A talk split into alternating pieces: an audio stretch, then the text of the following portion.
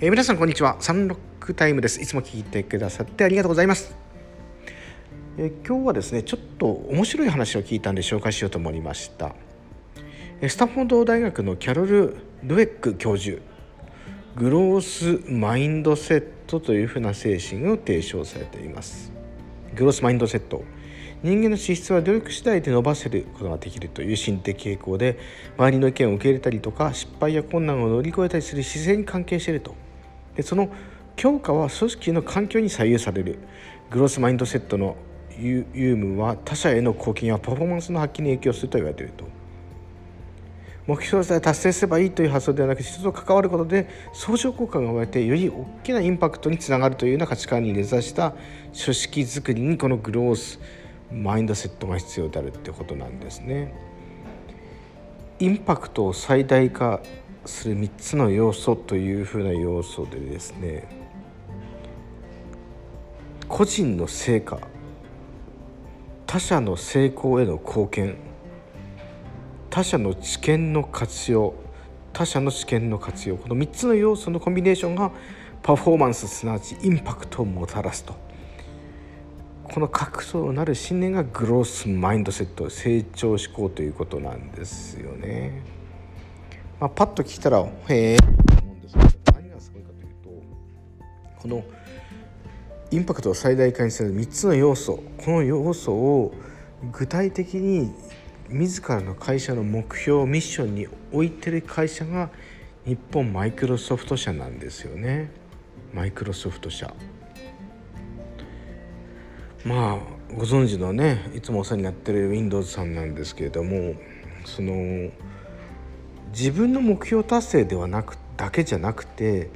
他者への他者の成功へのどれだけ貢献したかとかですね。他人のこう知見の活用他の人の意見をどれだけこう自分自身に活用したのか。この3つの指標で評価するってすごいことだと思いませんかねこれ。とかく自分の部署とかですね。とかく売上目標を自分が達成するかどうかというふうな指標が多い中でどうやってこう自分以外の知見を活用ちゃんとしたのかっていうことも問われるし自分が目標を仮に達成してたとしても何も他者に対して貢献しなかった例えば自分が一つのノウハウを得た時にそのノウハウを部内枠内そして他拠点全世界へインフルエンスしたかっていうこともちゃんと自分の指標に入ってくる。でこういった3つの要素共に成長していく人でないとマネージャーになれないってことなんですね。結構これを僕読んでですね衝撃を受けたんですよね。今まで他者貢献は大事だとかあのワンチームだとかみんな言ってきてると思うんですけれども会社もね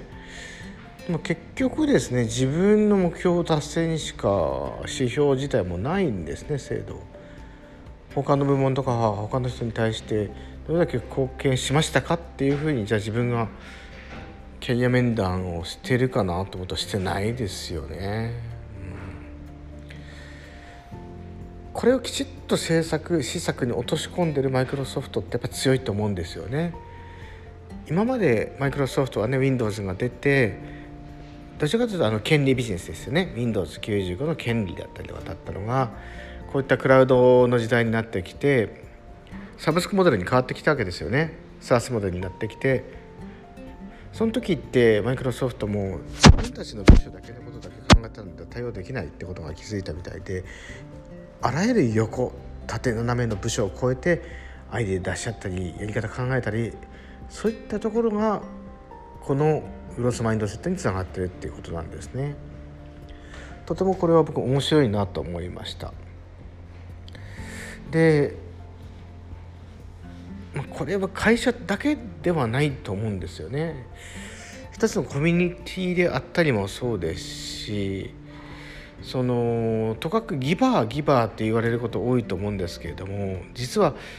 ギバーっていうふうに与えるのも大事だけれども自分のゴール達成のために他者からのアイデアをどれだけ活用したのかっていうことも意識する必要がある。自分が他者にどれだけ貢献したかギブすることと同時にどれだけ柔軟に自分の心を持って他者の意見を受け入れられたのかそしてそれを活用できたのかこういった指標も意識していかないといけないっていうことを今回のマイクロソフトさんの事例の取り組みをとある雑誌で読んで感じた次第です。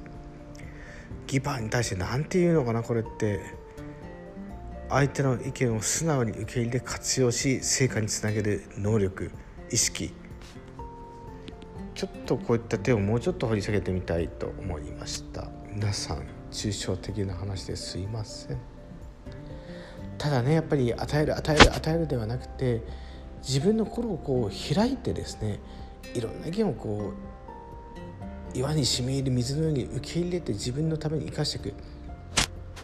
ぱりそういった心も大事なんだ聞く耳持つっていうんですかね。そういったことも大事だな。でそれが大事成果につながってるんだなってことを感じました。ありがとうございました。